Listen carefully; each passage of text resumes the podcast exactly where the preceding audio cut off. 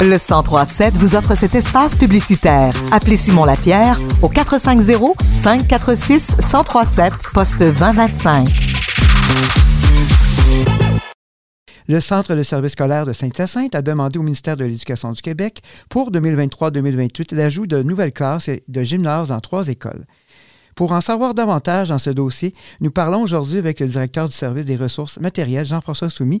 Bienvenue euh, et merci d'être encore avec nous Radio Acton. Bonjour, merci. Quelles sont les écoles ciblées par ces demandes et leurs besoins respectifs euh, dans notre région ici? Donc, euh, trois projets. Premier projet à l'école des Moissons, où on veut ajouter dans le fond gymnase et classes et une bibliothèque en partage avec la municipalité.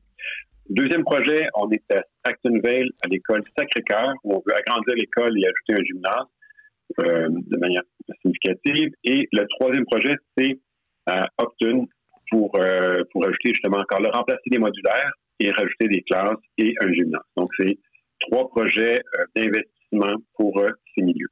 En quoi ces ajouts de, de classes et de gymnases sont importants pour ces écoles? Bien, il y a eu il y a deux facteurs qui amènent à avoir besoin de ces espaces. Euh, donc, l'ajout des préscolaires 4 ans euh, amène une pression supplémentaire sur notre besoin du locaux. Et il y a aussi eu un peu de mouvement de démographie dans certains cas. On sait aussi que pour le cas euh, de Hopton, il y a des modulaires depuis très longtemps à cette école-là et c'est une opportunité pour les remplacer. Est-ce qu'on prévoit la nécessité plus tard peut-être de faire d'autres demandes du genre pour les prochaines années ou on se concentre actuellement sur ce dossier? Bien, euh, à chaque année, le Centre de services scolaires euh, regarde les prévisions démographiques et on voit évidemment pour préscolaire euh, 5 ans devant, puisque plus tard, les enfants ne sont pas encore nés. Donc, on voit euh, avec les, prévisions démographiques quels seront les besoins et on a juste nos demandes au ministère en fonction des naissances et des, de la migration dans, dans, nos différents secteurs. Donc, aussi loin que nous pouvons voir, c'est ce que nous avons besoin. Et est-ce qu'on a bon espoir euh, d'avoir des nouvelles positives prochainement? Euh, les réponses arrivent euh, normalement au mois de juin, après l'adoption du budget et des crédits par le, gouvernement et les ministères.